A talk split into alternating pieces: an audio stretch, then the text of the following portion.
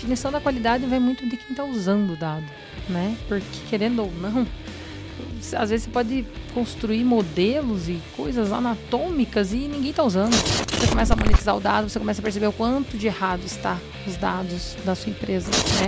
Mas tem mais de 23 dimensões para você avaliar a qualidade de dados. Então, assim, é um assunto bem extenso. Então, você avaliar por várias perspectivas.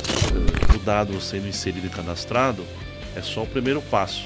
Depois é qual dimensão para mim é importante eu monitorar, criar regras, porque existe um investimento, né, como a gente já comentou, 70 mil tabelas. Vou monitorar 70 mil? Será que eu vou monitorar só as mais utilizadas, só as mais críticas?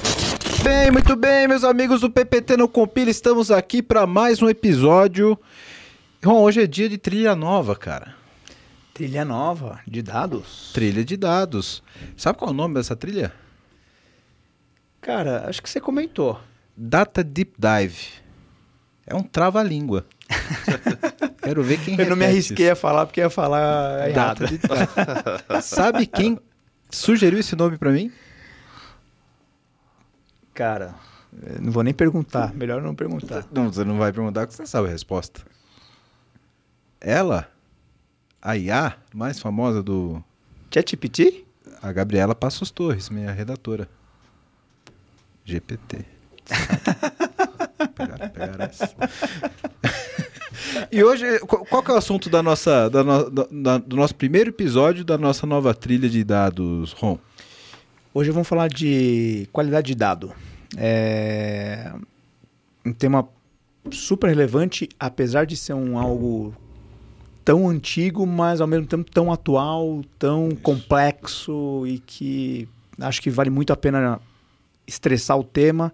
E eu estou muito curioso porque vai ser um tema muito bacana e hoje vai ser um dia fantástico porque acho que vamos falar muita coisa boa aqui. Também acho. Eu sou um cara que tenho minhas limitações em relação ao assunto. Estou empolgado para saber sobre essa disciplina tão importante que é área de dados. Para falar com a gente disso aqui no PPT, eu estou com a Juline Luiz, que é consultora independente de governança e qualidade de dados. Tudo bem, Juline? Tudo bem, boa noite. Boa noite, meninos. Tudo bem? Como estão? Um prazer inenarrável estar aqui com vocês essa noite. Acho que vai ser um papo bem produtivo, né? É, falar um pouquinho da minha trajetória, né? Eu sou farmacêutica de formação, procuro brincar de mexer com drogas, mas é mentira. Você era farmacêutica, lícitas. aí você parou de trabalhar para mexer com drogas. Exato, com drogas lícitas, lícitas, farmacêuticas. Comecei na área de dados de saúde, fiz a transição, fiz engenharia de produção, trabalho com governança e qualidade, né? É, atualmente eu estou na consultoria Salter, né? Faço consultoria independente também. E atuo aí com a área de dados há mais ou menos há uns 10 anos, né? Sempre em dados, em qualidade e governança, né? E é isso aí, vamos bater um papo bem legal aqui sobre bola. o tema. Legal. Prazer. Obrigado por aceitar o nosso convite. Obrigada. E para complementar o nosso ponto aqui, Samuel Otero, que é Manager de Data Analytics no GCP, Google Cloud. Isso mesmo. É, Obrigado pelo convite, Ron, Wellington, toda a equipe. É, Eu atualmente sou manager de Data Analytics no Google Cloud, é, no time de Professional Services, que ajuda ah, os nossos clientes a construírem plataformas de dados no Google. Temos várias disciplinas, né? IA, infraestrutura, aplicação, segurança, e a gente presta consultoria também para vários clientes também no mercado para ajudar a usar o melhor da nossa plataforma, né? Eu tô aqui, obviamente, não só como profissional aqui do do, uh, do Google, mas profissional de mercado, né? Todas as minhas opiniões aqui não representam a opinião do, do Google necessariamente. Então, queria deixar bem claro isso, é, porque vai ser um papo mais aberto, né? mais, Sim. mais soft. E é, atuo no mercado também já desde 2013 com Big Data, desde 2010 com dados. É, já passei por um setor financeiro, por outras empresas de nuvem também. E também tive a oportunidade de dar aula também em algumas faculdades aí, no MBA de pós-graduação e de Big Data Analytics, eh, de 2014 até 2013. Então foi uma jornada muito bacana para ajudar muita gente aí a, a entender um pouco mais da área de dados. E eu estou agora com, eh, com mentoria profissional na, eh, na área de dados, ajudando profissionais a eh, ingressar na área de dados ou alavancar sua carreira na área de dados desde 2020, focando nisso. E desde o ano passado eu estou focando 100% o meu tempo é, extra, né? Que eu tenho um tempo um pouco a mais, eu não sei como, né? É, na, na mentoria. Então eu tô usando na mentoria na SCDA. É, quem quiser acessar aí, fica um, um jabá aí que eu Legal. já combinei.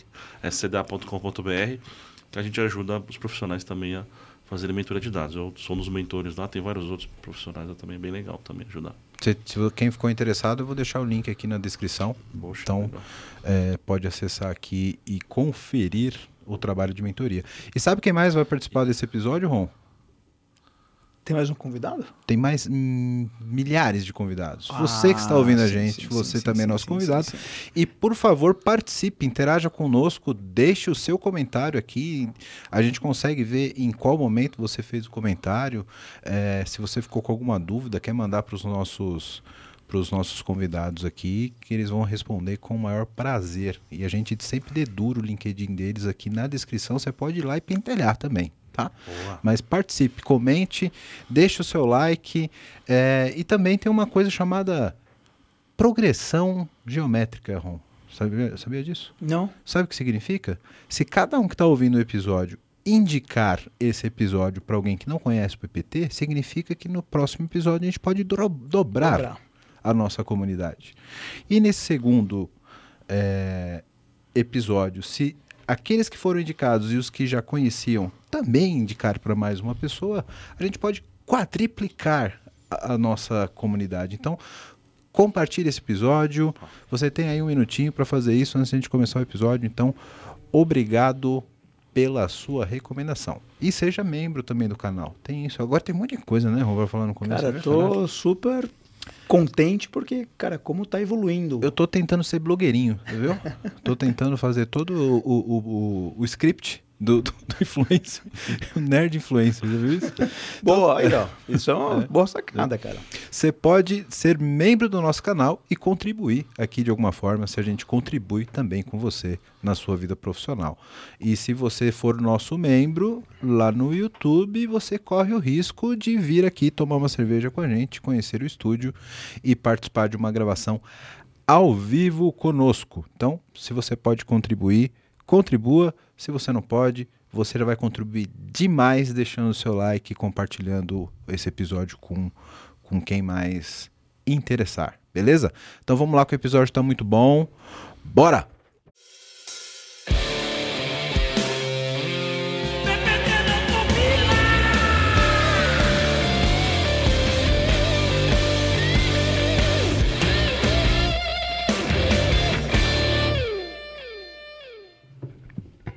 Ron, sabe que esse episódio vai ser muito bom até para eu entender algumas místicas da área de dados, né?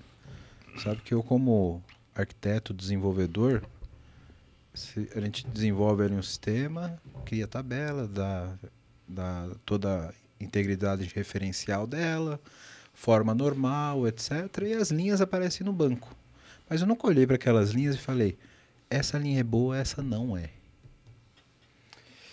Você sabe que eu também tô bem animado e ansioso, porque primeiro porque é um tema, é, apesar de não ser um tema novo, mas é, tem ganhado cada vez mais relevância, principalmente nos dias atuais, onde está tá se falando muito do uso de inteligência artificial e, enfim, além de montar estruturas de data lake, delta lake, mas esse tema é um tema que, cara, seja empresa pequena ou uma empresa gigantesca, tem seus desafios, né? Então, eu estou bem ansioso para a conversa de hoje. Sim, também, também.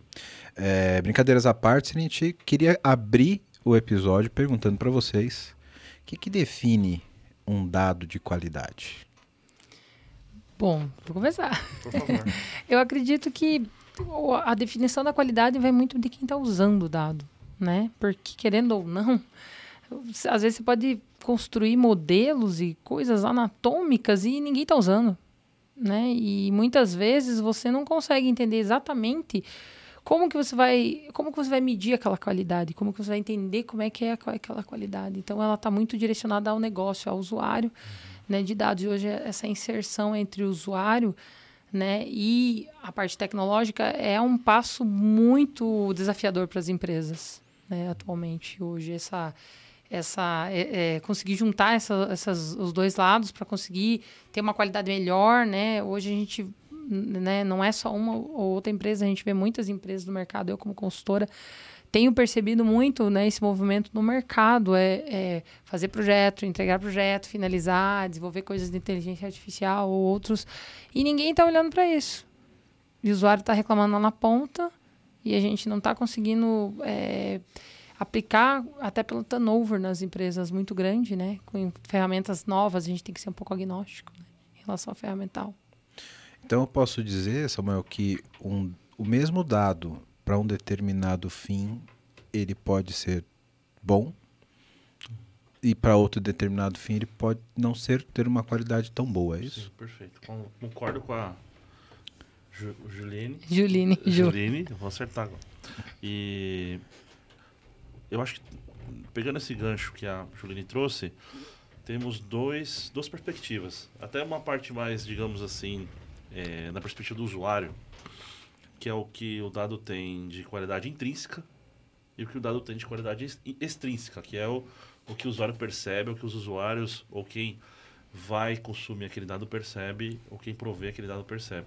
Então, às vezes, é, não tem como o dado ter uma melhor qualidade, porque a qualidade intrínseca dele é ruim. Por exemplo, se você quer um cadastro de um cliente o cliente não tem o um cadastro de endereço Lá não tem nada. Então não tem como ter qualidade extrínseca naquele perspectiva. Mas se você tem um endereço cadastrado e de repente é, não tem ali o, o CEP, mas tem, por exemplo, a, a cidade, de repente atende uma área de negócio, mas não atende uma outra que quer uma precisão um pouco maior.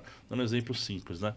Então, assim, é, é possível ter uma perspectiva de qualidade né, de, do usuário é, que pode variar é, para um usuário para outro, mas a qualidade intrínseca do dado é bem importante. Tem algumas dimensões, como completude, como a coracidade, que, que é algo intrínseco do dado. Né? Que aí não tem Entendi. como mudar.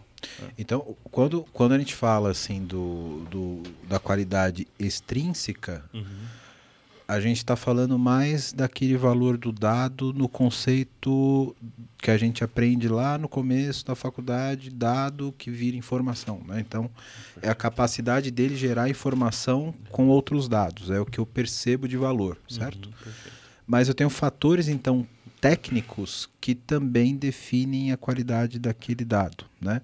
que não necessariamente está ligado exatamente ao valor dele. Uhum. Eu consegui explicar ou eu terminei de complicar a porra toda? Tá no caminho. tá quase lá, quase lá. é que, na verdade, hoje em dia a gente... Eu não sei se o Samuel ele observa muito isso no mercado, ou o Ron, mas a gente usa hoje, deve ser usado, né? Não que seja um cenário ideal, mas o ideal seria usar a observabilidade de dados para que a gente tenha mais indicadores ali, para que a gente consiga tomar decisão né? Esses tempos atrás eu peguei um cliente onde a gente tinha é, um, um, uma 70 mil tabelas no ambiente. Como que você vai fazer a qualidade de tudo isso? Né? É humanamente impossível. Você vai gastar muito, você vai ter um. A voz de você é, prover uma qualidade, você vai acabar gerando um gasto para a empresa. Né? E outros fatores também, onde você não consegue, às vezes, alcançar, porque você tem usuários é, internos da empresa, onde você pode dividir por domínios de dados. E você também tem usuários externos, muitas vezes quando você monetiza o seu dado na sua empresa. Então, quando você começa a monetizar o dado, você começa a perceber o quanto de errado está os dados Sim. da sua empresa. Né? Hoje a monetização é algo que todo mundo quer fazer. Né? O Samuel deve ter ouvido falar muitas vezes sobre a monetização. Só que a monetização não é tão simples. Porque quando você monetiza o dado, alguém vai pagar por aquele dado. Né? Ele, ele tem um valor, realmente não é só um valor que a gente fala de valor. Ele tem um valor. Preço, ele preço. tem um preço. Exato, ele tem um preço. E quando a gente olha para o preço do dado, a gente percebe o quê? Que é diferente. Se você tem um cliente interno na sua empresa que tem um problema de dados de uma área específica, de uma área de um domínio, né, de um produto, área de vendas, né, ou qualquer outra área que tem ali, ou se você tem algum cliente que ele já é seu e você monetiza o dado, ele mesmo usa o seu dado. Então, quando acontece essas situações, você começa a ser mais cobrado pela qualidade do seu dado, porque alguém está pagando por aquilo e dói no bolso. Então, quando começa a doer, é, a gente começa a ver as exigências a mais para a empresa. Aí é mais preocupante mais a governança, mais a qualidade uhum. e esses fatores mais relacionados a, ao ciclo de vida do dado. E aí, que nem você falou no começo, né? Em alguns momentos eu me preocupo com a questão de desenvolver o ambiente, fazer o ambiente, mas em muitos desses fatores a gente tem muitas metadados técnicos que a gente consegue gerar indicadores de observabilidade para alavancar e saber para onde a gente quer ir. Para onde eu preciso ir? Será que eu, é, é, esse cliente de 70 mil tabelas, mais ou menos, 70% do ambiente dele não usava dois a três anos. Então, como que você é, como que você fala para o cliente que você tem é, tabelas sem utilizar há dois a três anos. E mais a metade desses 70%, em torno de 30%, basicamente ele estava relacionado a quê? A tabelas não atualizadas. Então, além de não ser usado, não era atualizado. E alguns casos que é, é, era usado, não atualizado, que é ruim, e tem o, o não atualizado que a pessoa usa, obsoleto. Então, tudo isso impacta diretamente a qualidade do dado. Às vezes a gente não está falando da qualidade do dado em si, mas a gente está falando de fatores metadados técnicos, como atualidade e outros fatores que impactam diretamente, sabe? Que são esses fatores intrínsecos, é isso? Que não é o explícito, digamos assim. De, tô, tô, tentando formar aqui conceito. o conceito na cabeça de arquiteto, tá? A gente Sim. é um pouquinho lerdinho, mas a gente chega lá. É, eu tenho ali uma base cadastral do meu cliente. Ele tem a percepção do valor do dado como boa, porque ele está vendo ali o dado na, na, tela dele, no sistema, beleza, tem o telefone, o endereço está completo, tem o CEP, está tudo aqui. Mas ali no momento em que ele observa aquele dado no, no sistema transacional dele, por exemplo, ele pode não ter a data de atualização. Né? E aí aquele dado de endereço é de três anos atrás uhum.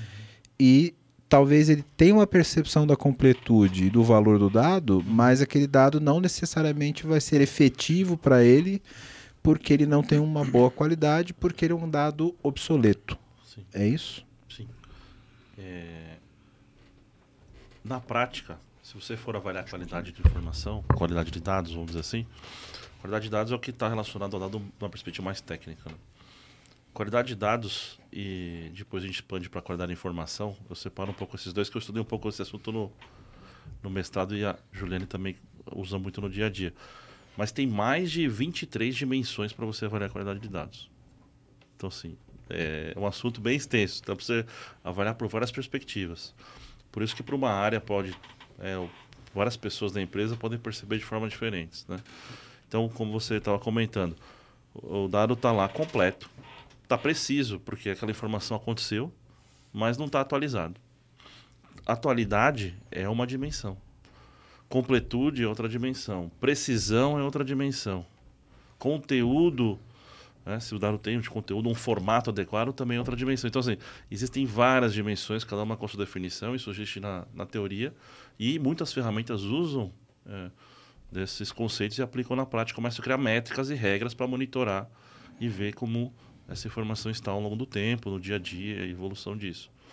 Então, assim, é, é, ver é, o dado sendo inserido e cadastrado é só o primeiro passo. Depois é qual dimensão para mim é importante eu monitorar, criar regras, porque existe um investimento, né, como a Julia comentou, 70 mil tabelas. Vou monitorar 70 mil? Será que eu vou monitorar só as mais utilizadas, só as mais críticas? Enfim, investir e isso e vai aumentando de uma forma incremental para você conseguir ter uma qualidade robusta na empresa como um todo e prevenir problemas. Por exemplo, eu acho que o dado base está ótima. Aí vou monetizar, aí na hora que vai chegar no dashboard, nossa, então aí vê que a base cadastral está desatualizada e aquele dado, na verdade, 10% se aproveita. Poxa, aí é decepcionante, cria uma expectativa. Então, se você não está monitorando isso, pode dar ter um time to market muito mais demorado na hora que for implementar alguma ação em cima desses dados, seja com projeto de monetização, seja também com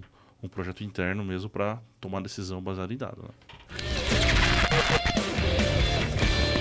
Quero falar com você agora que ainda não conhece a Clever. Clever é uma empresa que já tem mais de 3 milhões de usuários em 30 países com 30 idiomas diferentes, que tem trazido soluções em blockchain, criptomoedas e ativos digitais. O objetivo da Clever é te dar liberdade financeira para operar nesse mercado de cripto. Então, se você acredita nisso, se você acredita nessa liberdade, você já pensa como a Clever, vai conhecer os caras, é clever.io. Estão contratando também pessoal para trabalhar com cripto, com blockchain. Então, se você tem interesse, se você tem conhecimento nessa área, procura a Clever. Se você gosta de criptomoedas, se você opera no mercado, você precisa conhecer a Clever, precisa conhecer as soluções da Clever. Então, o endereço está aqui embaixo no vídeo. Para quem não está no YouTube, é clever.io. Vai lá, vai conhecer que realmente é um mercado sensacional.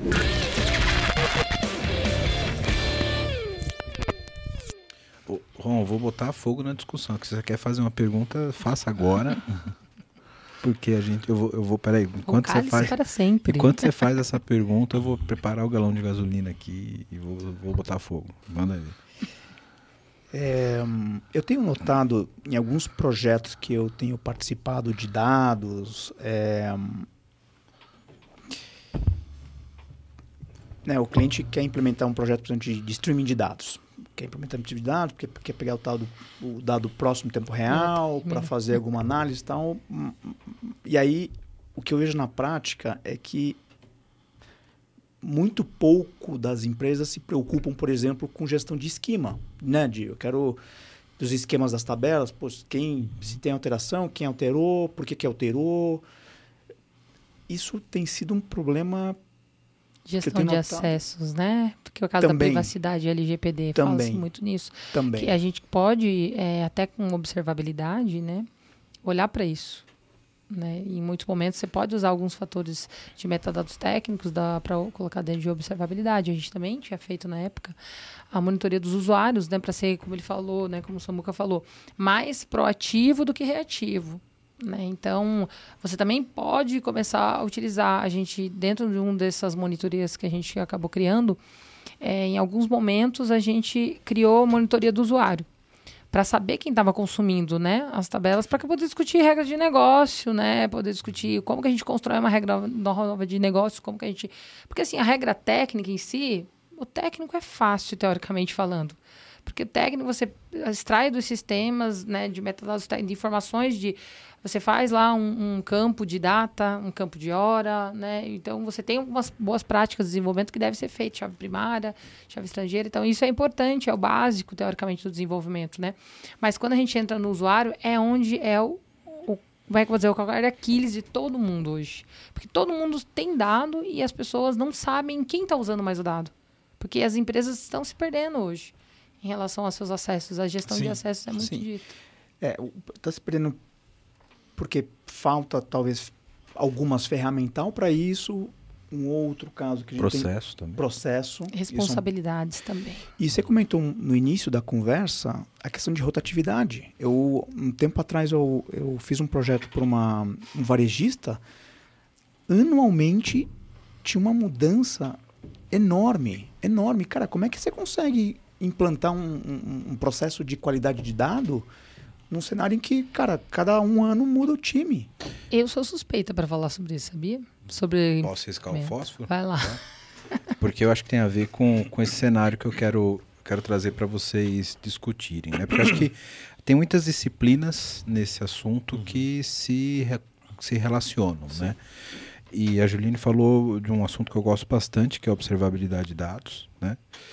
E porque eu gosto muito de pensar na observabilidade dos sistemas como um todo, né, o fluxo disso como um todo. Né? E é uma coisa que nós de arquitetura temos que policiar o tempo todo, junto com a área de governança, até para poder entender o fluxo e a história da vida daquele dado. Principalmente fazendo data mapping, né? Exatamente. e aí entra o ponto principal. Como que essas disciplinas precisam trabalhar junto para afetar de alguma forma a qualidade do dado. Seja para um dado de melhor qualidade, seja para um dado prejudicado por falta desse processo. E aí eu vou dar um exemplo de uma coisa que dia sim, dia também, a arquitetura tem que bloquear, às vezes, em alguns processos de, de ETL, de integração de ingestão de dados, por exemplo.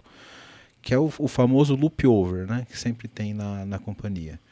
Você tem um sistema transacional que gera um dado, Aí você tem uma necessidade de uma área analítica ou de BI que vai consolidar aquele dado num data lake, etc. Né? E aí constrói-se uma aplicação C. Eu tinha aplicação A, aplicação B, gerando os dados dela, transacionais. O dado fluindo como um rio para onde ele tem que ir, sabe? Uhum. Nasce no transacional, aí ele vai para o analítico, cai na camada raw, aí vai para o golden, beleza, tudo lá, com as camadinhas, beleza. Aí o cara que cria o sistema B fala: Eu preciso do dado. Tá prontinho lá no Data Lake. Bonitinho, tudo certinho. Aí o cara quer fazer um load lá do Data Lake de uma informação que já foi processada, que já teve alteração, já foi curada, etc., e jogar de volta para o transacional. Aparentemente, quando você fala assim, não tem nada demais, né? O cara só está trazendo. Mas aí surge uma integração do sistema C para o sistema A, que vai alterar a informação que é a origem da própria informação. Percebe o, o, o loop que você dá? Uhum. Entendeu?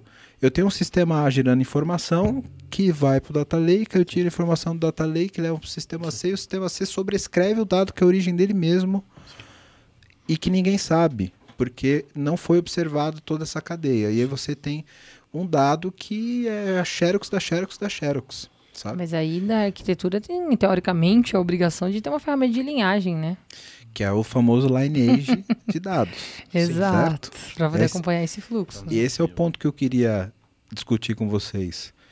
Como que o Data Lineage, Data Mapping e Data Quality se relacionam nesse mundo complexo que é? Porque é, é, você tem que ter uma disciplina na arquitetura de dados que faça esse data lineage. Porém, a realidade nas companhias é bem diferente. Às vezes o cara não tem uma ferramenta para isso, às vezes a equipe que turnover tem um alto, né? turnover né? absurdo, né? E aí quando você vai ver, você tem até inconsistência entre as bases, Sim. porque você tem um, um, um processo de ETL de integração que faz loop sobre si mesmo. Mas isso é só um caso, só, só um exemplo. Um exemplo, tá? né? Prático de vida. Isso. Como se não houvesse isso em outras empresas. Duplicidade. Acaba, ele alterou, que você falou. Entrou na base ali, você está falando dos dois casos, a pergunta do Ron e a sua, se complementam. Né? Porque no caso que ele falou do turnover, o grande problema, primeiro, né, vou falar da pergunta dele, o turnover, o principal problema do turnover são as tecnologias, os ferramentais tá?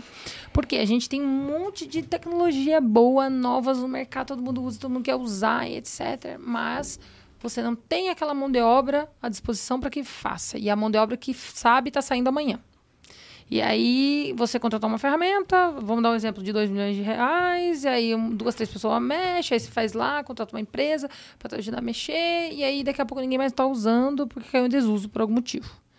Né? E isso funciona também não só para qualidade de dados, né? mas qualidade de dados é um exemplo.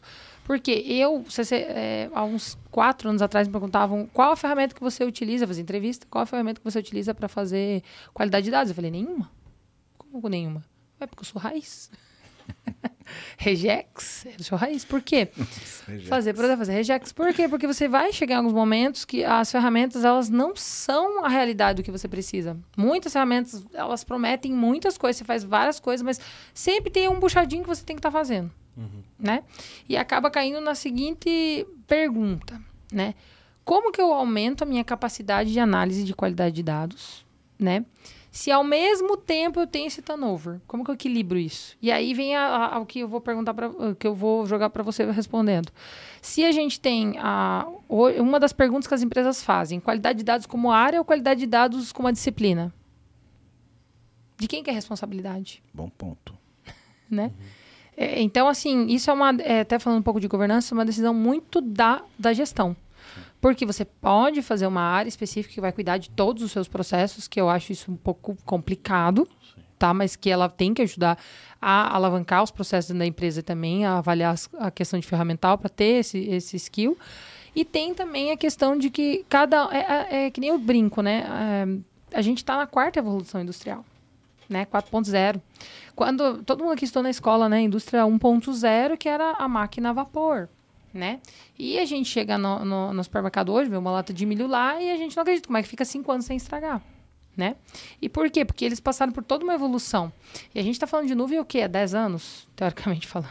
A gente está muito bebê ainda. Né? Então, assim, levando em consideração que tem uma engenharia de produção envolvida, né? Para que a gente, desde que é colhido o milho, onde passa por todo o ciclo até chegar na nossa prateleira, na nossa casa, isso também acontece com dados. Né? Porque é um ciclo de produção, ele é um produto de serviço, ele tem que ser respeitado. E como que acontece na fábrica? Tem vários fatores de qualidade, né, dentro do ciclo, né, na hora da colheita, na hora da transformação, dentro da fábrica, tem os fatores de qualidade, selecionar os melhores milhos. E para chegar quais os milhos que vai chegar na sua prateleira. E, e dados também tem que ser assim. Só que a gente não tem essa maturidade ainda. Entendeu? Por quê? Porque a gente ainda não consegue implantar dentro do ciclo de vida a produção. Por isso fala tanto em agilidade e linha hoje em dia. Né? E até falei para você quando a gente estava conversando ali atrás, eu fiz engenharia de produção por isso. Porque eu sabia que no futuro ia ter bastante desenvolvedor e o pessoal da tecnologia está muito preocupado em desenvolver, mas ninguém está preocupado com o ciclo. Né? E eu falei, meu, a gente tem que tratar isso aqui como um ciclo produtivo. Né? E não sei se isso deu uma clareada no que você perguntou, deu é, uma ajuda. Acho um que você tem um ponto. Que você tocou num outro ponto interessante que eu estava lendo, acho que foi o ano passado. Não lembro onde eu vi a fonte, mas falando da, da falta de. É, da falta de conhecimento das pessoas, das, da empresa num todo, em relação à preocupação com dado. Sim. Porque as pessoas não. Primeiro, a preocupação de todo mundo ter de da importância do dado, de atualização, de é, fazer a, a, a, curadoria do dado, mas ao mesmo tempo, tá, mas esse dado serve para quê? Aquele gráfico que está mostrando ali está é, crescendo, está diminuindo, tá, é, que, que, que, decisão que tem que tomar? E eu já vivenciei projetos que era exatamente isso. O, a gente não, é, a gente fez um projeto para uma empresa, uma empresa de porte médio grande, é, em que a gente tinha que fazer o gráfico mais básico possível, porque isso, obviamente, explica muito bem o que, que aquele gráfico representava e que, que o gestor tinha que tomar decisão baseado na mudança do gráfico, porque não tinha esse, esse conhecimento. Então, eu acho também que tem esse lado também que eu vejo nas empresas, na maior não todas, algumas estão mais evoluídas, outras ainda estão em evolução, do conhecimento em si, da importância, né? É, a cultura data-driven que ainda não é enraizada, né? E aí eu queria passar para o Samuca para ele é, dar uma a visão dele, complementando o ponto da Juline aqui. Uhum. É, porque se a gente fala sobre a qualidade de dados, ela permear desde uma área ali, que pode ser um COI, por exemplo, que é sei lá, um evangelista sobre o assunto, mas tem que ser tratado como uma disciplina onde eu vou olhar para a qualidade do dado em todas as fases do desenvolvimento, não só falando de fase de desenvolvimento de software, mas em todos os momentos da operação da TI, eu teria que olhar para isso. E lá no começo você falou que são 20 quantas dimensões? Mais de 23. Mais de 23 dimensões de, de, de, de qualidade de dado. Né? É, eu, eu consigo imaginar, só com 40 minutos que a gente está conversando aqui, vários fatores que você, observando esses, essas dimensões de qualidade que eu posso ter dado, uhum. que você vai influenciar a arquitetura de software, que vai. você vai influenciar a governança Sim. do dado, que você vai influenciar a engenharia de dado, né? Até produto, né? aliás, principalmente produto, Sim, né? Para que você desenvolva um produto que trate perfeito. melhor a qualidade do dado. Né? Perfeito. Né? Como é que permeia isso como uma per... cultura? Sim. E junto com essas outras disciplinas que são mais técnicas, como o Data Lineage, governança de dados, dentro de uma cultura data-driven de fato, cara? Perfeito. Acho que é uma pergunta bem ampla, mas bem profunda ao mesmo tempo. É, acho que dá para cobrir um pouco. Eu sempre é, procuro brin brincar um pouco, né? Quando uma empresa fala que é data-driven. O que, que é data-driven? Ter um Tem um BI. De, tem um BI, um time de engenharia de dados, ajudei para falar lá, de governança, e, e, meia dúzia de data science, acabou. Esse é o data-driven. Não é. Né? Então, data-driven é você pensar no dado ponta a ponta. É você ter desde o operador lá da empresa que está pegando informação, seja, por exemplo, uma empresa de varejo, é, capturando o dado do cliente num cadastro, para saber se tem qualidade. Não, preenche qualquer coisa aí. Não. Para saber se tem qualidade lá na ponta. Até o executivo da empresa falando: vai entrar um sistema novo, quem está pensando na qualidade? Então, assim, às vezes a empresa tem um legado que já foi construído e aí não passou por uma, é, uma certa avaliação de qualidade ou uma importância nesse sentido. Mas sistemas novos não tem desculpa, né? Então, assim, sempre brinco, né? Se vai fazer o novo, fazer bem feito. Então, a empresa que é data-driven faz o novo bem feito. Qualidade de dados, qualidade de informação tem que ser premiado em todas as áreas, sem exceção. É, Para você, de fato, ter uma cultura data-driven. Se você não tivesse o dado que é o seu ativo principal com qualidade, o que, que você quer ter no final? Né? Então, é, isso envolve pensar num time de engenharia de software, um time desenvolvedor. Né? O, geralmente, o time que desenvolve a aplicação ele pensa em qualidade de dados. Né? Pelo menos algumas empresas que não, não são ainda na, na data driven, o cara está pensando em fazer a aplicação funcionar, se ela vai escalar. Pensando se, no prazo também. Pensando no prazo para entregar rápido. E às vezes o prazo vem antes de tudo isso que você o falou. O prazo é Exatamente. o vilão da qualidade, eu sempre digo Exato. Aí, depois, como vai. Ah, depois tem que entregar informação para uma área de, de, de engenharia de dados, de BI. Ah, esqueci disso aí. Pô, peraí, deixa eu fazer um APIzinho aqui puxadinho. Exporta um CSV. E a forma CSV lá para então, assim, Não é assim, né? Então, assim, depois o cara vai extrair dado, aí o time que vai extrair vai ser o culpado tendo problema no sistema internacional. Aí vai ter que parar de extrair, não vai entregar informação. Então, assim, é, a área de dados hoje, ela está cada vez mais importante e relevante, mas essa disciplina, né, pensamento e importância de dados, tem que ser cada vez mais expandida. Então, deu, eu estou vendo nas empresas, apareceu o, o, cargo de Data Product Owner, fiquei bem feliz, né? Que é, é a pessoa não é um product owner, é um data product owner, né?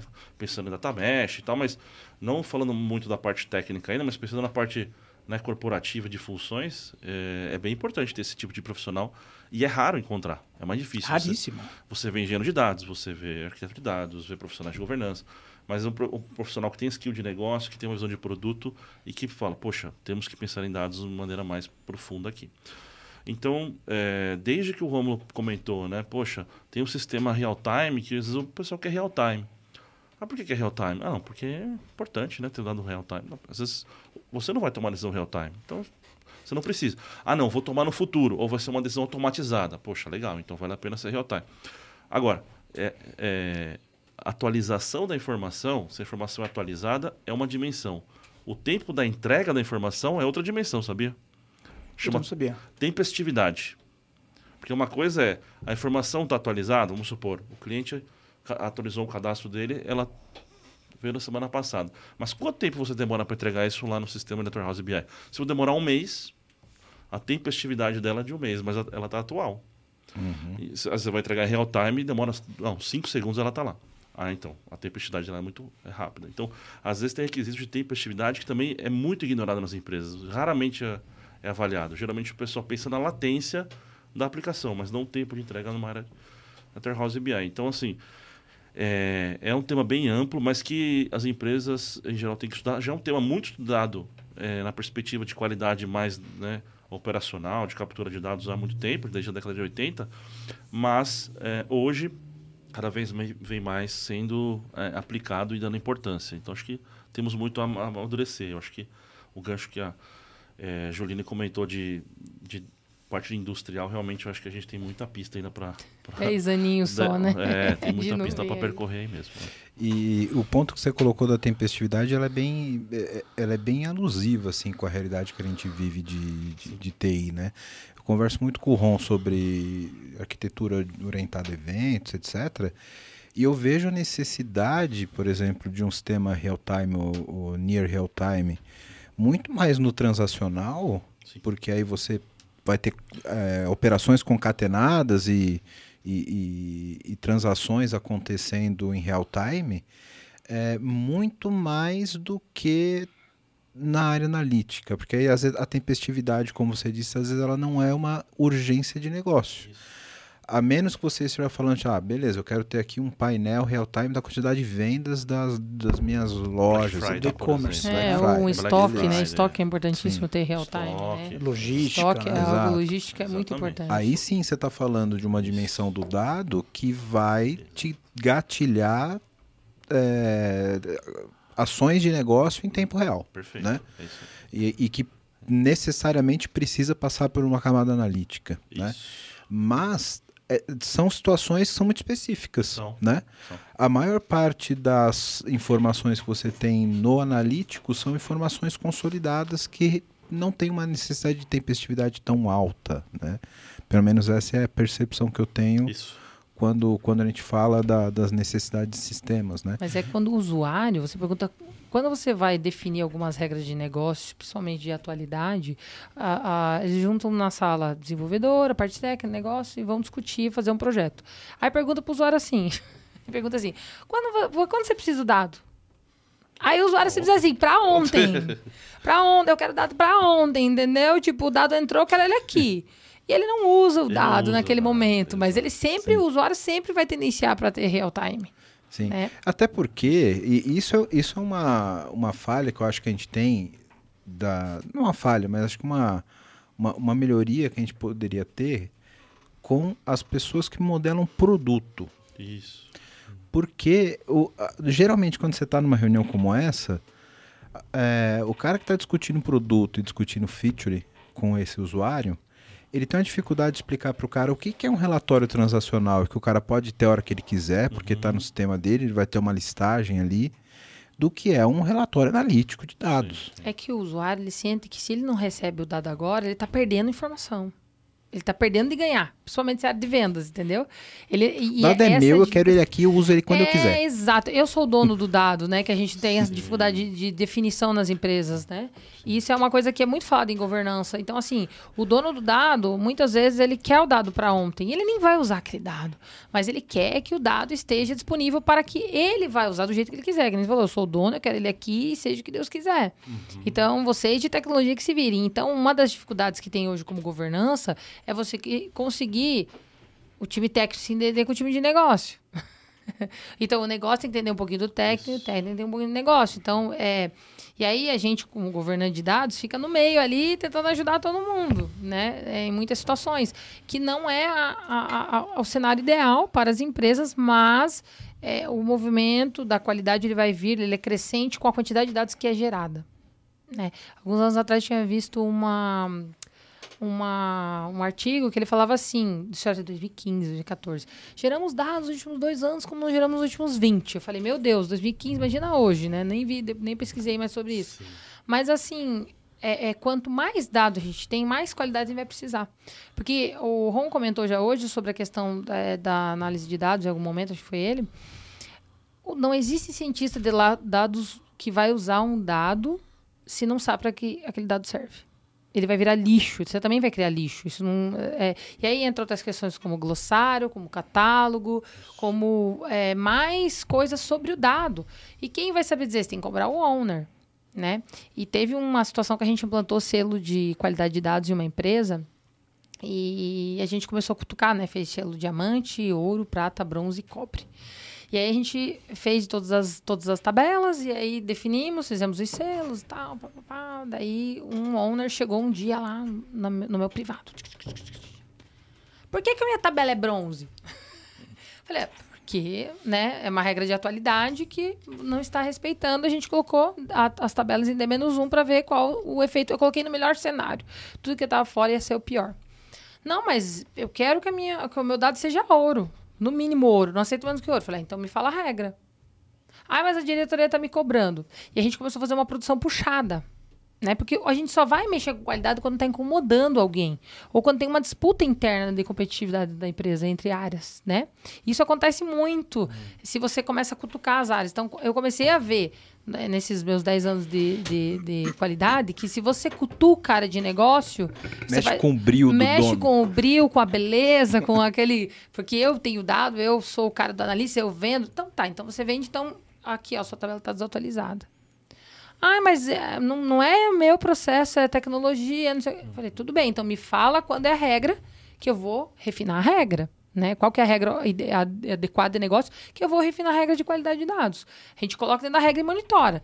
Se é isso que você está falando, vai aparecer em quatro semanas, ou em uma semana, ou enfim. Se não é isso, a gente vai descobrir. Entendeu? Então a gente começava a incomodar e aí começava a ter uma disputa interna, porque um owner queria ser melhor que o outro, todos queriam ser diamante.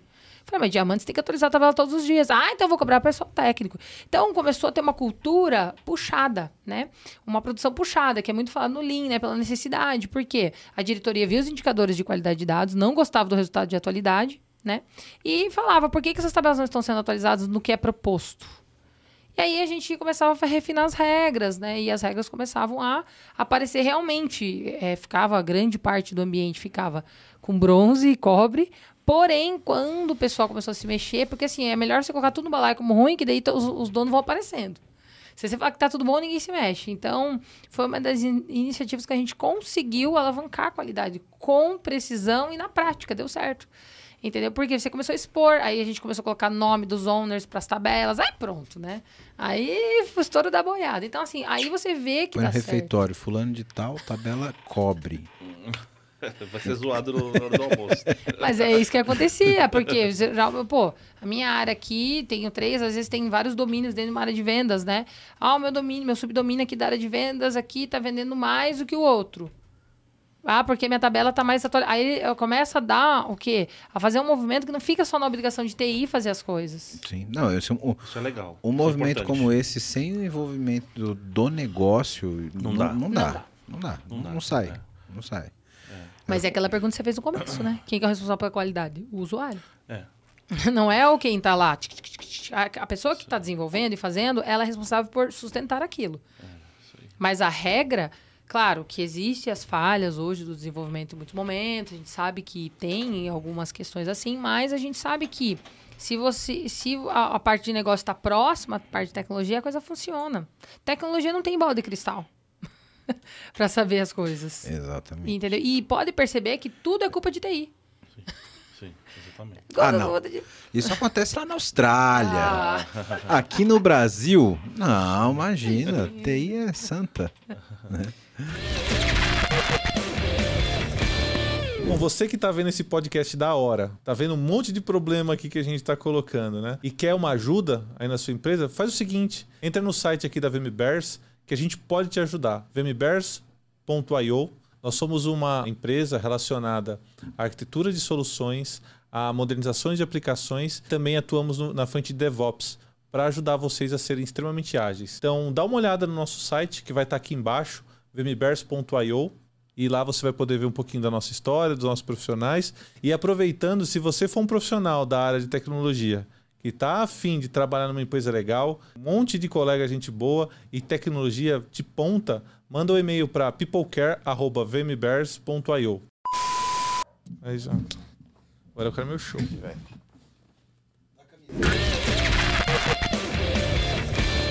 E aí tem só um ponto que eu ia colocar em relação a que a Jo comentou é acho que tem um estudo da Capgemini, Capgemini, né? Acho que foi feito em 2021, 22, falando que somente 20% dos executivos das empresas confiam nos dados. Ou seja, a grande maioria não confia nos dados. E uma das razões é por isso. Sim. Porque é, existe esse conflito, né? E, e- e quem, quem é o dono do dado ou quem, quem produz o dado é a área de negócio, né? A área de tecnologia, na verdade, ele capta- captura aquele dado e Sustenta, né? Sustenta, faz a limpeza, faz o que tem que ser feito, mas o dono do dado é a área de negócio, né? É, eu, eu acho que tem uma meia-culpa aqui que a gente tem que fazer, assim, sabe? Eu acho que a gente provoca pouco, né? Principalmente quando a gente está falando da concepção do sistema lá no transacional, modelagem do produto, etc. Acho que a TI tem a responsabilidade, como a gente falou anteriormente, né, dessa disciplina de provocar o dono para extrair essas regras no momento da concepção. Sim. Porque, cara, não dá pra você esperar que um PO vá saber as 23 dimensões de, de qualidade de dado e vai colocar esses. o- modelar o produto dele e falar, TI, faz assim que esse produto vai ter o selo diamante da Ju de qualidade de dados. não vai. Né? Então, eu acho que a TI tem a responsabilidade de extrair desse cara na concep... principalmente na concepção, Sim. né? É o ideal. É, e aí a gente já criar sistemas e plataformas considerando isso. Porque o usuário ele vai falar, cara, é, pega o dado, põe aí, atualiza, se é para atualizar, eu vou mandar o fulano atualizar. mas, mas como eu não tenho essa visão do, do processo para que você tenha uma esteira de produção de que o dado seja sempre ouro, se ele tem que pegar o telefone e ligar para todo mundo para mandar atualizar. Mas isso deveria ser um processo de negócio, que o dado fosse atualizado por uma necessidade do produto e do negócio. Não porque ele viu o, lá no refeitório a carinha dele com a tabela bronze. Mas né? é porque daí foi provocado. Isso. Aí, aí entra na mudança de cultura, né? Falou, cara, você quer que o seu, o seu dado seja diamante? Como é que você remodela o seu produto para que o dado seja atualizado todo dia? Sim. Né? Já que a gente não fez lá na concepção. E, Né? e isso gera um custo também, né? Se a empresa for mensurar quanto ela perde com qualidade de dados, isso não é mensurado, né? Mas subjetivo. É bilhões, geralmente uma empresa né, de Uhum. grande porte. Ela perde enviar um, um e-mail errado, enviar um- uma correspondência, enfim, retrabalho, eh, seja tomar uma decisão errada com dados que estão incorretos. Então, assim, é que as empresas não mensuram isso. Mas se isso fosse mensurável, é, com certeza seria uma prioridade número um. Se o CEO está vendo que o dado confia, é, menos de 20% dos CEOs confiam nos dados, por que, que é, ele não prioriza na agenda? Né? Qual é a ação que ele está fazendo como CEO? De falar, ó, daqui para frente vamos investir. Eu quero uma disciplina de é, qualidade de dados em todo o projeto que for entrar aqui em produção. Mas de, essa é uma questão, é, porque... O CEO, não o CIO. Não, né? é que tô assim, ao do- mesmo tempo que tem a pesquisa falando das pessoas, dos executivos que não confiam, os executivos não priorizam. Exatamente. É, Você não confia e continua não É, confiando. Tem poucas empresas que priorizam, é, sabe? ah, mas é que não, não quer dar. E aí não, não dá o subsídio para a governança de dados, para poder avançar com, me- com coisas de qualidade. E aí a gente cai em duas questões até, que você falou das 23 dimensões, né? E pode ser muito mais. Porque assim, aí você falou da provocação, né? Fazendo encontro com as, dois, as duas falas, a gente tem dois cenários aí, sabe? O primeiro cenário é das 23 dimensões, eu como tecnologia, o que, que eu tenho de ideia para poder provocar o cara? O que, que eu, eu não tenho como entrar na cabeça do cara? Então, às vezes, as 23 eu não preciso aplicar. Entendeu? Porque não é essa necessidade necessária. E aí, a, a outro lado da, da segunda questão é: beleza, eu não estou olhando para aquilo que tem que ser monitorado, mas eu tenho necessidade de monitorar o quê? E muitas vezes, muitos clientes, eles não sabem dizer o que, que eles querem monitorar. Eu não sei o que. O que eles, só, eles só olham para um CEP e falam tá errado. Entendeu? Porque não tem essa, essa base da qualidade na veia, que é pensar, vamos olhar para, vamos monitorar se é numérico, vamos olhar se vai ter letra, vamos olhar Formato. o formato. Poxa, teve um caso muito muito engraçado que aconteceu comigo, que eu nunca esqueço isso alguns anos atrás. A gente estava com um caso de monetização e o dado tava todo mundo reclamando na plataforma, vários clientes reclamando, né, externos que já pagavam pelo dado. blá, blá. Aí eu fui dei uma de arquiteta. Vamos, vamos atrás, vamos atrás, vamos começar. Comecei a pesqui- pesquisar dentro do sistema, né? E fiz os meus selects também, né, um pouquinho técnico eu sou. Fiz meus selects, fui encontrando, fui encontrando. Achei a tabela dos CEPs. Sabe quantas linhas tinha a tabela de CEP? 114 linhas. Só que das 114 linhas, pelo menos 60 estavam com erro. E essas 60 se transformavam em milhões de outras linhas posteriores. Então, uma tabela né? De, de que tinha cento e poucas linhas, que era só 60 o erro, teoricamente um pouco mais da metade. O que que, o que, que a gente pode estar olhando para isso? O que, que a gente pode estar fazendo? A minha orientação foi. Ah, eu fui ver que tinha uma bagunça, daí ah, esse é um outro problema, porque a camada RAW mandava direto para a camada métrica, não tinha uma camada de transformação. Aí passava, sabe? Então, assim, existe também essa bagunça interna nos sistemas, né? Às vezes, é, é, eu conheço empresas de saúde, não vou citar nomes, mas que consomem o dado direto a camada RAW. Olha, olha o problema isso para o negócio, olha o problema isso para a tecnologia, muita dor de cabeça. Então, porque não tem o básico. Ah, mas o ideal é que para que a pessoa quer ter o dado mais próximo, mas a gente não pode dar esse tipo de acesso na camada RAW. Sim. O dado nem foi transformado ainda. Como é que você já está? Aí gera outros dores de cabeça. E aí, Ju, tem um ponto que é, também me vem em mente que é, nós estamos falando aqui, obviamente, de grandes empresas, né? Que tem estrutura, tem engenheiro de dado, tem cientista de dado, tem arquiteto. E quando você olhar da camada de médias, vou nem falar o pequeno, mas a média empresa, onde o cara talvez tenha um BI. O BI é o cara que faz tudo. Cara, o cenário é muito mais desafiador, eu diria. A gente fez um projeto para um cliente também, é, uns anos atrás, que era um projeto Data Lake, montou a Data Lake, e quem ia gerenciar era o, o cara de BI. Eu falei pro cliente, você precisa ter esse profissional de engenheiro de dado, esse cara tem que fazer essa Ele não tinha, ele não tinha a menor ideia. Ele falou, você precisa ter uma preocupação de atualização do dado, qualidade do dado, para que você, é, primeiro, obviamente, tenha o dado acurado e segundo, que você pague esse investimento que você está fazendo nesse trabalho, ele, obviamente, volte para você, porque se não tiver essa, esse time, você vai jogar dinheiro fora. Eu acho que na, na, nas empresas médias, a gente tem ainda um desafio maior, que geralmente você tem plataformas prontas, que você tem pouca flexibilidade de como o dado é Sim, gerado na sim. ponta, Sim. né? E aí a tua camada raw vira literalmente Camada camada teste. É isso que a Ju comentou. Não, É eu isso. com a zona. É, é, exato. O pessoal consome o dado direto e vira uma Às zona. terceirizaram também captura de dados e vem muito ruim. E, aí o- Exatamente. e o pessoal começa a montar data lake, já vi também isso, e fala, não, o projeto não funciona, o projeto atrasa, é ruim. E vai descobrir que o problema está na captura de dados lá na origem, no terceirizado. dizer Isso também tem muito problema em aquisição de dados, né? Aquisição de Existem empresas que compram dados, existem empresas que têm muitas empresas. Eu, eu sou uma empresa central, tenho outras pequenas empresas que comprei ao longo da minha história.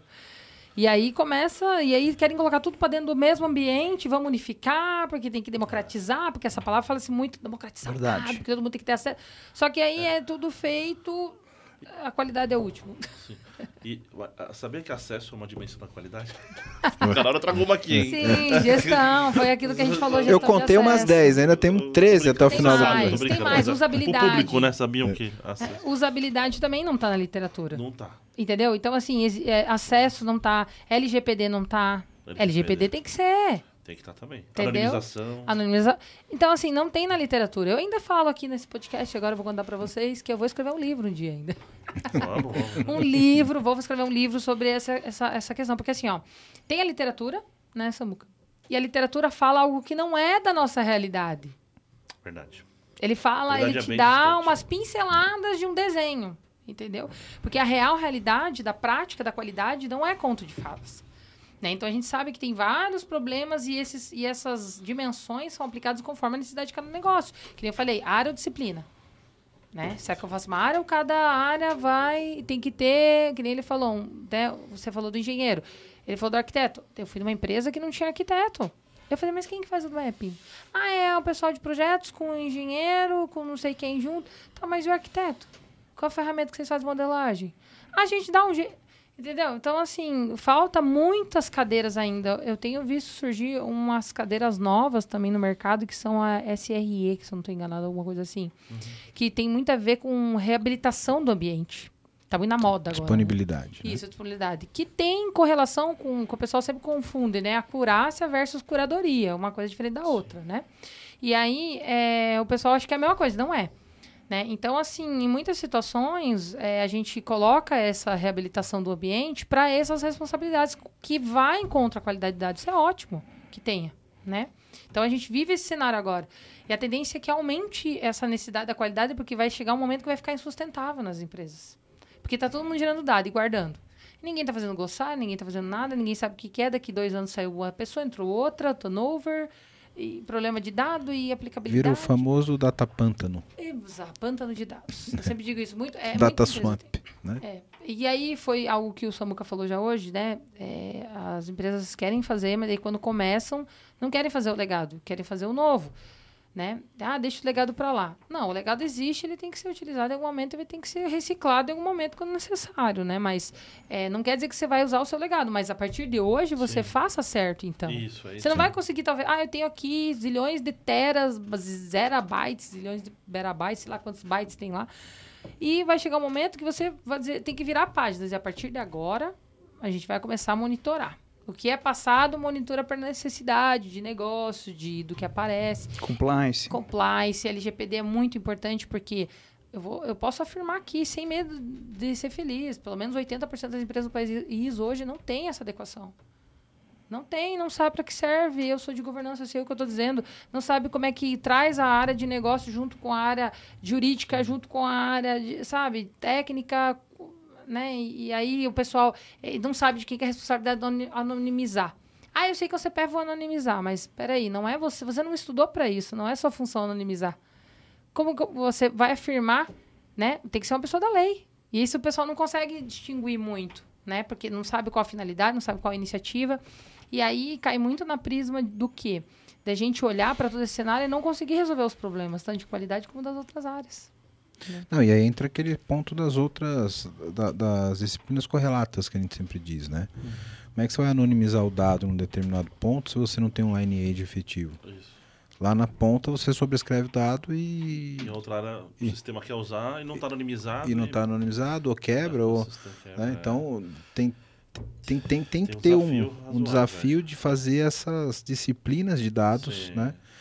Que eu acho que é bom porque a área de dados ganhando mais destaque, tipo, não tem mais só o cara que ficava fazendo ETL e o cara do BI, Sim, e a gente começa a explodir para essas outras disciplinas, né, Samuel? é isso aí. E, e que elas têm que funcionar em conjunto. Eu acho que é, é, é, só o fato de a gente estar gravando um episódio que é específico sobre qualidade de dados e não estar discutindo as outras já é esquisito, não é? Sim, sim. Não- É verdade, não. São, são disciplinas totalmente interdependentes, vamos dizer assim.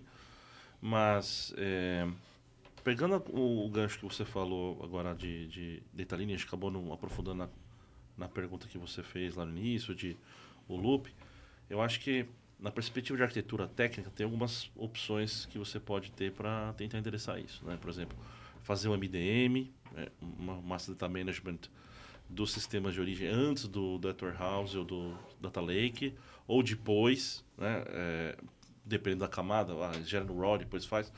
Tem algumas formas de você conseguir isso para ter uma resposta mais operacional. Mas também, projeto de MDM é um projeto que exige investimento, exige tempo, exige área de negócio. Né, é, Você vai fazer MDM de cliente, de produto, é, também são coisas diferentes e também exige... é, não é alguma coisa que você faz em um mês e já sai o resultado. Né? De- Definir regras. Então, é, isso leva tempo, mas se você fizer isso bem feito, por exemplo, com a sua visão 360 do cliente, uma visão robusta, e depois habilitar uma API que o sistema tradicional se, se retroalimenta no sistema analítico, nossa, fica sensacional. O estado da arte disso é, digamos assim, não tem fim, é uma jornada. Né? Qualidade de dados você não faz. Fiz um projeto de qualidade, temos qualidade agora. Não. É, pra continuamente, é. Lean, É né? vivo. É vivo, é contínuo, é um ciclo vivo. que não para. Mas é, existe alguns milestones, alguns pontos-chave que você atingir, vai para um outro patamar. Né? É, implementar regras de qualidade de dados antes de carregar o dado numa camada RAW, ou depois de uma camada RAW no mínimo. Colocar sempre chave primária. Chave primária, né? garantir que você tem, é, no mínimo, um monitoramento dessa, dessa camada. Porque se você entrou só. Você é um dono de um domínio. Se você colocar pelo menos o que está entrando aqui, eu sei que está entrando, você já garante, pelo menos na sua casinha ali, o, o- o seu trabalho razoavelmente bem feito. Ah, cust, quantos, quantas linhas costuma entrar nessa tabela? Ah, 10 mil linhas por dia. Ah, um dia entrou 10. Ou, um- um- Alguma coisa aconteceu, né? Liga pro NOC lá porque o sistema transicional parou, sei lá. Ah, não, não. é, pararam para fazer balanço. Ah, tudo bem. Então, eh, não foi um problema. É algo algo do negócio. Ah, não, o sistema parou. Ah, pegamos aqui, o cara de negócio não vai acordar amanhã de manhã e olhar o sistema e falar, poxa, o que está acontecendo? Então, já consegui proativamente tomar uma ação, evitar, evitar tempo, estresse. Então, assim, coisas básicas dá para ser monitorada, mas é, é, tem soluções que dá para você fazer para pensar isso mais corporativo, né, a nível corporativo. E eu acho que muita, assim, pegando o gancho que a gente falou que o novo tem que compensar bem, quantas startups não estão começando do jeito que uma empresa né, Deveria. enterprise começou ano passado e não deu certo. Então, assim, a startup deveria começar certo, né? Sim. Obviamente ela tem menos, talvez, capital para investir, mas é mais simples também. Sim. né? Então, assim, Tem menos processo, menos, processo, burocracia, menos né? burocracia, tem- o sistema está começando. Eu tenho muito startup que eu vejo começando errado, depois de- vai fazer um scale e, ou vai para um IPO, alguma coisa, e depois, putz, começa a fazer um monte de coisa de última hora. Então, assim, é, startups também deveriam ter um olhar mais é, Cuidadoso, apuro- cuidadoso com isso também. É que vivemos a era do MVP. Também tem esse ponto aí. É que a galera esquece que o, o MVP, Tem que ele tem um V de viável. É, Mas Né? é, é pula do MVP. Ele não é só MP. E, e, e agora vocês de dados estão sentindo um pouquinho do gosto, do, do veneno ali da Do área de arquitetura, que a gente sempre briga, inclusive quando a gente está falando de modernização de aplicações, de trabalhar estrangulamento, por exemplo, Sim. começar já numa arquitetura nova, Nova. enquanto você convive com o legado e, e, e vai Bimodal, estrangulando aos né? poucos, uma TI bimo- bimodal ali, com uma arquitetura de convivência, arquitetura de transição. Eu gosto da arquitetura né? por evento. Conversei com um arquiteto que me ensinou muito sobre arquitetura de evento. Esse cara aqui manja, apaixonada. esse cara aqui manja muito. E ele me ensinou muito, eu participei de um projeto de arquitetura por evento e sou, a sou a favor da bandeirinha da arquitetura por evento, É porque ela evita muita coisa. E, e, e esse trabalho de modernizar e, e, que tem muito a ver com o trabalho que a gente está falando aqui de criar um dado já no mundo novo, com qualidade, com todas as premissas, etc., e conviver com o legado. Né? São duas coisas que têm que caminhar juntas. Sim. E a gente sempre, em arquitetura, a realidade ela é sempre cruel, né? Porque você tem prazo apertado, você começar a fazer direito custa mais, né? Você vai ter uma mão de obra um pouco maior, demora mais. E aí, dependendo do contexto, ah, bota aí nesse monolito mesmo, depois a gente vê o que faz. O que eu vejo assim, qualidade de dados, é, pelo menos na parte hum, aqui de data lake, network house, geralmente tem uma- um custo maior na hora de é, iniciar a disciplina. Você começar a fazer, seja por uma ferramenta, seja codando, tá? Obviamente codificando você tem mais flexibilidade, né? Mas vai exigir que o turnover seja um pouco menor, né? Mas no começo é um pouco mais difícil. Depois que entrou, cara, as regras começam a aparecer de um jeito muito mais rápido, entendeu? sim. E aí gera valor muito rápido, porque você começa a pegar problemas Claro. e, e convencer executivo. Então, assim, acho que é, existe um- uma curva no começo, mas depois ela se paga, né? Mas é. o custo que aparece na decisão é sempre a do É. raio do começo, entendeu? É, É, é, é, geralmente, e principalmente quando a gente está falando no mundo com, de, de Scrum, de ágil, etc., a- o horizonte Sim. de visão é sempre a próxima sprint, É. né? Não, não, não como uma crítica ao método, não me entendam mal, mas acho que a gente tem que ter outras cadeiras que olhe mais para o estratégico, sim. que olhe além disso. Né? O cara está fazendo o papel dele, ele tem que entregar o pãozinho de amanhã e beleza. Mas alguém tem que olhar o estratégico de como coordenar tudo isso para que essa, que essa estratégia se encontre lá na frente, né? Pensando no produto, eu acho que é o Data Product Owner, junto com o Perfeito. PO, que vai pensar nas releases. Então, assim, na release atual, não entrou essa feature de qualidade, mas na outra vai entrar uma de compliance. Isso. O que é prioridade? Né? Então, Exatamente. eu acho que essa visão de release, porque o, o engenheiro de dados vai conseguir falar, ah, bota uma feature aqui agora de qualidade que eu quero, eu acho legal. Não, É, não, e- então, assim, E outra, é, ele sozinho, só com o aspecto Não, técnico, ele não consegue definir. ele- Tem que partir do produto. ele vai né? olhar o dado intrínseco no máximo. Né? É. Se pensar no todo, né? E outra coisa que eu nunca vi na- muito nas empresas, pouquíssimo, uma empresa que na verdade fez isso é fazer um mapeamento de qualidade da informação. É, Então, já mu- mudando um pouco a perspectiva, mas sem querer jogar bola para isso, mas é como é que você avalia a perspectiva do usuário? Né? Que a Ju comentou de é, área de TI, área de negócio e tal. Quem faz um mapeamento de falar o que é mais importante, o que é relevante para esses usuários? Ah, tudo é relevante, tudo é nota 10. Eu quero tudo, eu quero atualidade, eu O- quero O consistência. usuário vai dizer que é tudo. É, então, mas existe um certo limite da física, né? Sim. Então, assim, uma hora existe Mas o você comentou já hoje sobre completude, né? E é legal a gente falar também um ponto sobre completude que me chama muita atenção nas empresas, é porque a gente fala de completude nas reuniões e as pessoas ficam boiando, tá? Literalmente. Sim. Porque a- a- o- uma coisa que eu aprendi muito em qualidade há muitos anos é que a gente tem que ser um pouco mais profundo. E, e tirar um pouco a completude de cena. Porque quando você fala completude, pode ser tanta coisa. Você não consegue ser preciso. O que, que você quer ser? Porque pode ser completude. O que é completude? É uma coluna completa? É um conjunto de colunas? Perfeito. Entendeu? É, é conjunto de regra. O que, que é, então assim, isso é uma coisa que a gente, é, uma da, quando a gente foi aplicar a qualidade em muitas empresas, né, a gente sempre se preocupou em colocar, ó, preenchimento de linhas, preenchimento, para quê? Porque o usuário entenda o que, que ele está vendo. Às vezes a gente está querendo mostrar algo para ele de qualidade e ele não está entendendo o que, que é. Né, pela questão da, da, da própria forma de, de se expressar ali para o negócio, a parte técnica, né? E aí, em alguns momentos, você... é, eu já vi empresas que tratam completude como um conjunto de endereços preenchidos. Se tiver é, número, endereço, CEP, etc., ó, a completude é 90%. E essa visão do usuário é mais baseada na qualidade da informação. É isso que você está tá Sim. colocando, né? Que complementa a qualidade de dados, né? que vai ser a parte mais técnica, geralmente o mais intrínseca Sim, Dado. é um, da- um dado de qualidade, por consequência, gera uma informação de qualidade. Tende a gerar. Mas po- pode ser que eu não tenha uma informação de qualidade. Por exemplo, é, o dado não está acessível. Tem o dado lá, mas o time de segurança demora 20 dias para dar o acesso. Uhum. Então, assim, né? A informação nem existe nesse caso. É, então, o dado tá, né? atualizado, tá com precisão, tá completo, mas não tem acesso. É, como é que a gente consegue dar um acesso mais ágil, mais com governança, que o dono também valide e tal?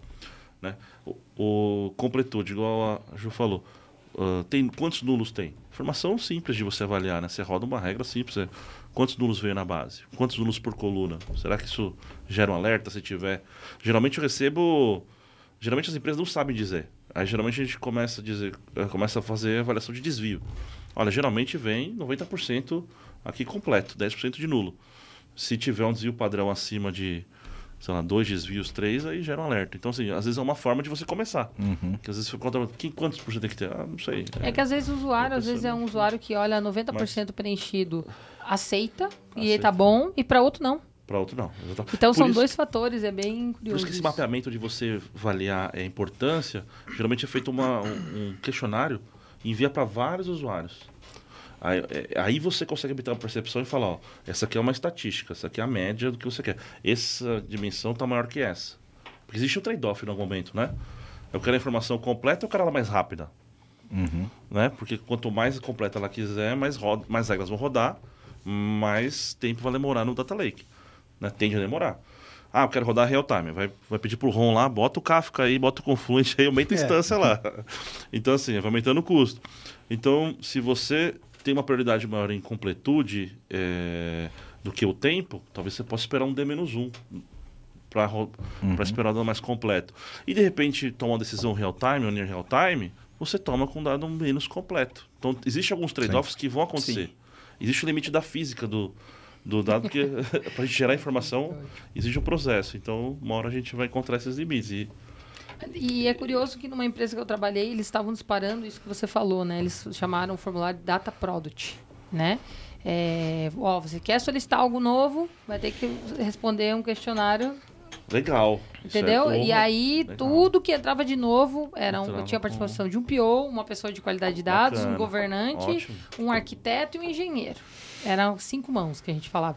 E aí fazia, e a partir do Data Product começava a rodar, né? E aí já, já saía com várias perguntas, né? Tanto na época eu falei, cadê o pessoal de LGPD aqui? Não tinha ninguém. Daí traz a pessoa. E aí foi melhorando, né? Com o tempo você vai adaptando também a sua realidade, né? Isso que você falou é interessante. Porque você consegue é, entender também a finalidade do uso, Isso, do uso. né? É a, a difícil a iniciativa, porque tem diferença, né? Tem diferença. iniciativa. tem diferença. Aí entra naquilo que a gente falou no começo, né? Às vezes você tem um subset de dados que para uma determinada informação gera uma informação de baixa qualidade, mas para determinada informação ele pode gerar Pode uma ok. informação de qualidade ou um- simplesmente um dado ok, né? Sim, exatamente. É. Que ele falou que segurança libera muito hoje em dia a- o dado, né? A gestão do acesso do dado. Mas se for para pensar, quem tem que liberar é o data owner. É o data owner. Ele que é o Sim. dono do dado, ele sabe que Sim. aquele dado serve, ele tem que entender Sim. quem que está usando o dado dele. Então, muitas vezes passa a responsabilidade. Ah, é, é do pessoal de jurídico, não é. Ah, é de segurança da informação, não é. Não é obrigatório, né? Cada empresa faz conforme a sua empresa cresceu. Tem, Sim. tem empresas que não têm área de segurança da informação. Não, e quem tem que, sa- quem tem que saber quem pode consumir e, o- e- e quem pode ter acesso a determinado é quem sabe o valor dele. Como é Sim. que uma única área de segurança, por exemplo, vai entender as consequências e o valor de cada dado? Né? Isso tem que. Ok, em um, determinado nível de aprovação, você pode até ter uma camada de segurança privacidade e falar: não, pô, você, tal área, você não vai acessar, acessar a base de cliente. Porque é explícito, né? Mas para casos mais é, de nuances de negócio, ninguém consegue avaliar além do que o próprio dono do dado, né? Sim. Isso é dinâmico também, né? Muitas vezes as áreas têm um dado privado, que é só dela, e outro dado que ela quer expor para outras áreas vira público. Isso, Uhum. o data mesh vem ou tá pegando muito também por causa disso, para dar mais autonomia, é, habilitar as áreas, né? É, mas também não é trivial implementar a questão da, da governança como um todo. Eu né? gosto Então, do Dataplex por causa da Data Mesh, que a gente É consegue fazer gestão de acesso lá dentro sem ninguém no IAM. Eu gosto. Isso é uma coisa positiva que foi implantada ao longo do tempo e porque querendo ou não, a grande pergunta do milhão é quem é quem que, é, quem que faz a gestão do dado? É. E na verdade é um comitê. Porque você precisa ter várias disciplinas. É uma esteira, né?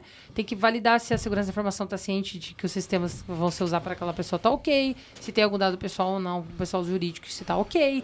Se governança viu que todo mundo está dentro da, né? Se foi feita uma engenharia adequada, se foi feita uma arquitetura adequada. Então tem que ser tipo uma esteira, né? Às vezes não abre chamada de vara N1, N2. Tem que ser um N1, N2, talvez. Sim. É, isso eu Geralmente, assim, isso. esse processo ele começa com esse. Você falou da esteira de 1 e 2, mas para ele escalar na Tamesh ele tem que automatizar 100%. Praticamente 100%, né? E aí vem o desafio, né? Como é que você automatiza ah, alguns processos que estão há anos lá e uma pessoa sempre olha o relatório, aperta o botão e decide. Então, acho que eh, existe também um trabalho de área de dados, acaba pegando essa carga de é, rever parte de acesso ponta a ponta da empresa para conseguir habilitar o Natamesh, às vezes. né? Então, Eu vou levantar uma bandeira aqui que eu vou deixar um rabo para a gente gravar um outro episódio, que a gente já tá. Parte 2. é, que é uma, uma outra, um outro assunto polêmico, aham, que é gestão de acesso, que está muito ligado à privacidade e, e data mesh como um todo, porque eu acho que a gente tem eh, um, um grande dilema aqui, né? A gente tem que proteger, tem que ter os processos, só que eles têm que ser eficientes, né? Uhum. E o que a gente vê hoje no mercado, pelo menos como arquiteto que eu reparo, é são dois extremos. A gente tem um que não tem governança nenhuma, tudo não tem acesso a tudo, né? Ou, ou o cara de segurança que pede e tem acesso. Alguém tem admin? E é uma, é, e é uma várzea. Ou você tem um processo tão engessado e tão, e tão super governado que ingessa o negócio, o lead time é uma bosta, você não consegue entregar nada, porque não tem velocidade para isso. E pior, que é um processo de que 90% das pessoas que aprovam só clicam no aprovar porque não tem condições de entender o contexto do que ela mesma está aprovando. Porque geralmente é baseado em hierarquia, aí passa para o gerente, diretor, o diretor não sabe nem o que tem naquela tabela, sabe? E ele tem que Sim. aprovar. Ele Ele quer só... ver Big Number. Isso ele não quer ver faz Big- É. sentido, né? Então, Isso não faz sentido. Exatamente. Então, os processos eles têm que ter, sem, têm que ter razão de existir. Razão de né? existir, exatamente. É, e eu quero E- discutir isso com vocês numa próxima. Boa. É uma boa discussão também. Posso jogar mais uma, então? Já- Joga mais uma gasolina. Uma gasolina. É, como é a qualidade de dados e a governança para dados não estruturados? Agora com GNI, imagem Boa. e áudio. Se do estruturado. Se no estruturado Sabe que era, era- era esse Mas ponto que eu vamos ia colocar. chegar aí nessa daí. Porque agora telepatia, tá né? nesse, telepatia. é que tá nesse, né, nesse, nesse entusiasmo. Tudo Agora GNI. tudo é GNI, Tudo todo é- mundo quer, dar, tudo quer é IA. olhar, quer, quer implementar, mas, cara, tem dado de qualidade para usar? É. Eu, Vamos pegar uns milhares de áudios aí, começar. O Samuca falou uma coisa que eu gostei demais. Se a gente não tá nem conseguindo fazer o estruturado, Pois é. Quem dirá Pois estruturados? é, e- e- mas é isso. O que eu tô vendo agora é que agora a bola da vez é GNI. Agora é a bola da vez. Todo mundo quer fazer.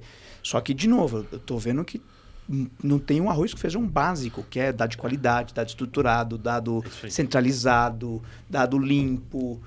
É, não vejo. Eu escrevi um artigo esses dias sobre isso, sabe? Qual o impacto, o pessoal procurei meu LinkedIn, mas está lá o impacto que o a na qualidade, depois eu deixo o link na descrição. Qual o impacto que a qualidade e a governança tem em relação à inteligência artificial, né?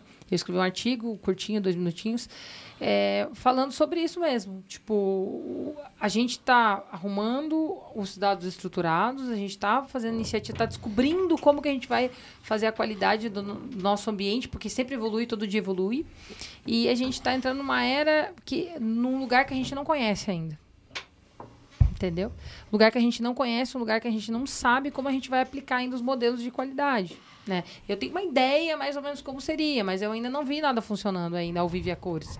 Mas eu sei que isso vai ser um novo debate Sim. aí para discutir no futuro que o Samuca comentou, porque vai ter muitas muitas dores de. Porque assim, você vai Outro treinar livro, um né? modelo, é outro livro. você vai treinar um modelo, só que o modelo não vai vir com qualidade que ele aprendeu, já aprendeu errado. É- É tipo educar uma criança com um livro faltando página. Exato. Então, Bota ela no esse- primário pra ela aprender, que os livros, tipo, uns tem página, outros não. Entendeu? Esses daqui vocês vão ajudar a gente a escrever. Isso. A professora fala na aula. É, mas você vai aprender o quê? Você vai aprender aquilo que te ensinaram, não é? Exato. Você aprende certo e errado com criança? Qual que é o resultado de uma criança que fosse educada da primeira à quarta série com os livros faltando página? Esse é o teu modelo, depois de treinado com, com dados de baixa qualidade. Mas é isso que vai acontecer. A IA vai ter baixa qualidade também. Eu tenho essa, Vai, essa, essa coisa bem forte na minha mente, certeza. E aí vai entrar na mesma questão que a gente falou no início da falta de confiança dos CEOs e presidentes, diretores executivos. Porque não vão ter confiança na IA. Sim. E aí vai É, voltar. então, aí o problema é a tecnologia.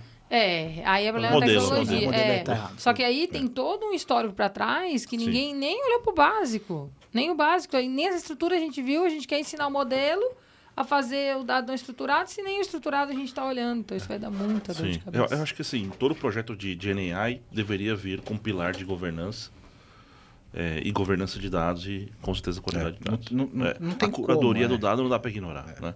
Ainda mais agora, por exemplo, áudio, né? fazer speech to text está muito prático tal. Mas é, quem que, o que tem nesse áudio? Né? O que vocês, vocês fizeram diarização? Às vezes não se separa nem que, quem é o cliente, quem que é o, Sim. o atendente. Então, assim, é, é um trabalho difícil, às vezes, de, de gente avançar.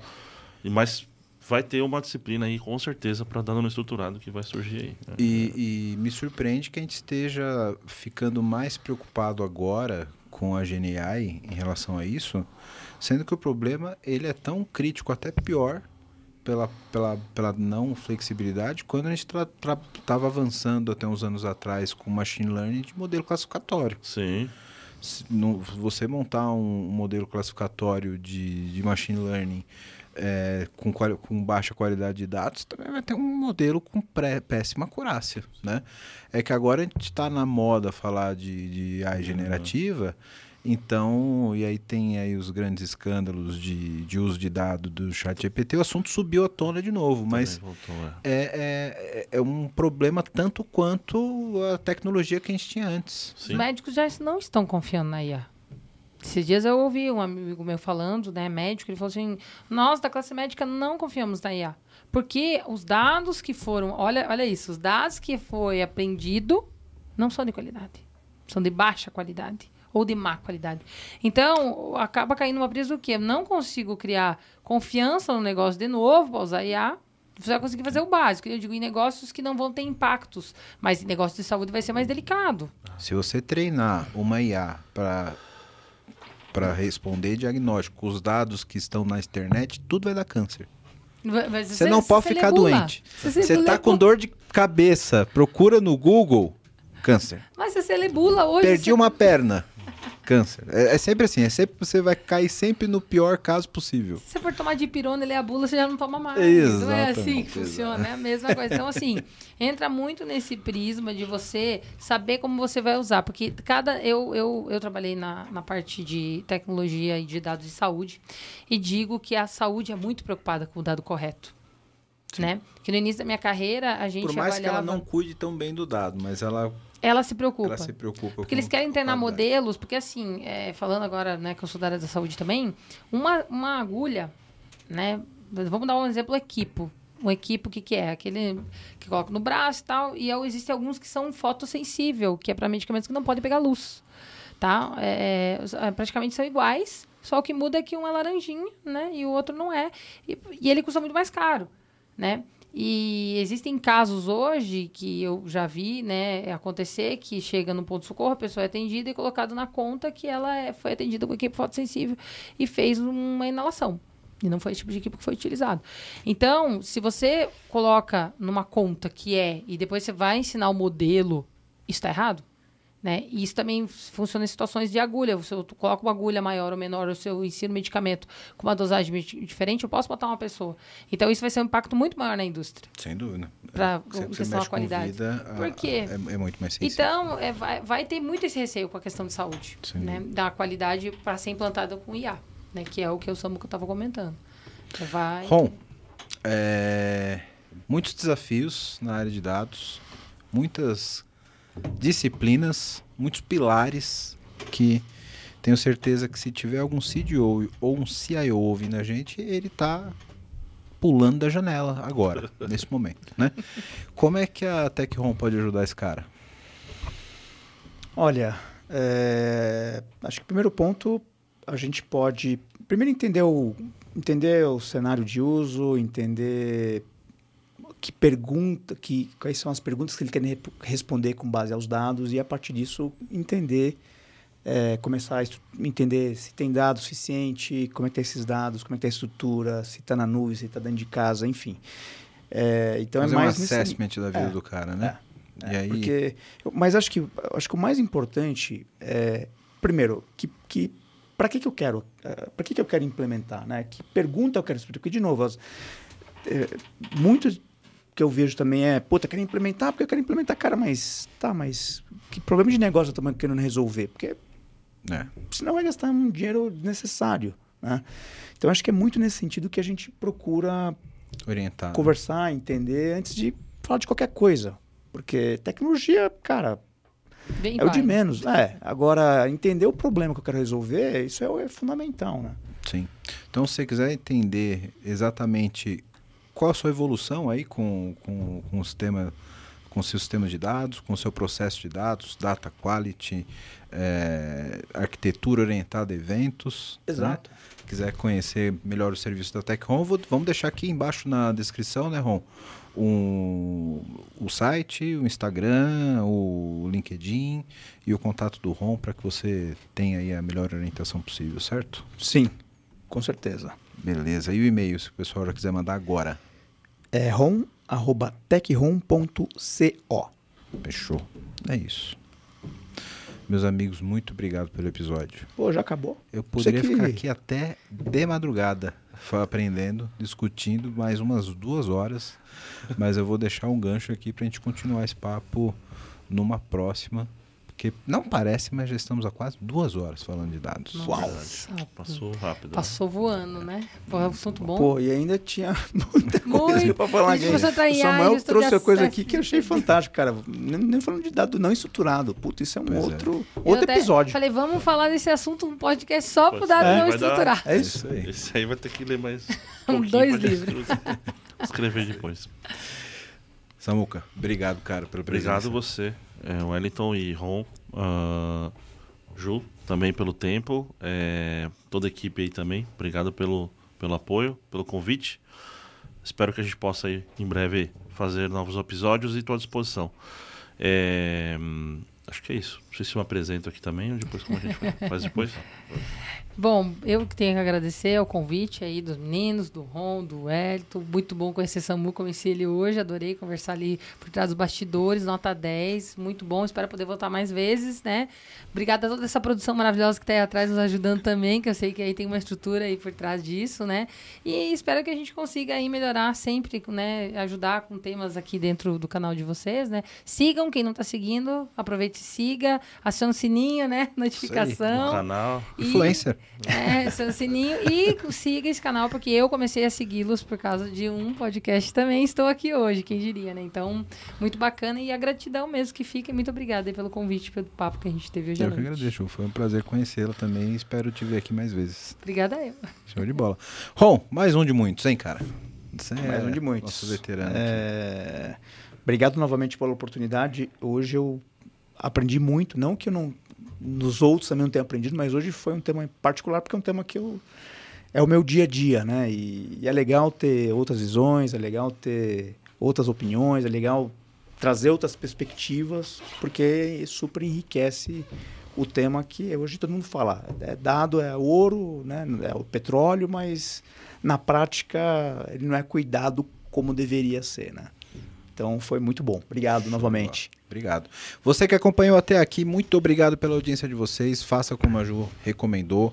É, encaminhe esse episódio para alguém que não conhece ainda o PPT. Se inscreve no canal, ativa o sininho, manda DM para gente, comenta aqui o, o- o episódio é, na base de comentários aqui do Spotify ou do YouTube. E agora, se você entende que o PPT contribui com a sua vida profissional de alguma forma e você pode nos apoiar, você pode ser membro do nosso canal. Você vê, Ron? Agora o cara pode Pô, ser membro. legal. Tá monetizado já. É, tá pode, muito o cara pode chique. ser Que legal. membro. E pior, se esse cara for membro, ele corre, corre o risco de vir assistir o episódio aqui um dia. Você acredita Que nisso? legal. Cara, é, vai ver que isso aqui legal. é uma bagunça. Bagunça organizada. Ah, É. mas bem Ah. legal, bem legal. Que É a isso experiência de estar aqui e ver isso- o estúdio aqui é fantástica. Então, se você pode contribuir conosco, se não, você já contribui demais curtindo e compartilhando esse episódio para que a gente cresça a nossa comunidade ainda mais. Obrigado pela audiência de vocês e valeu!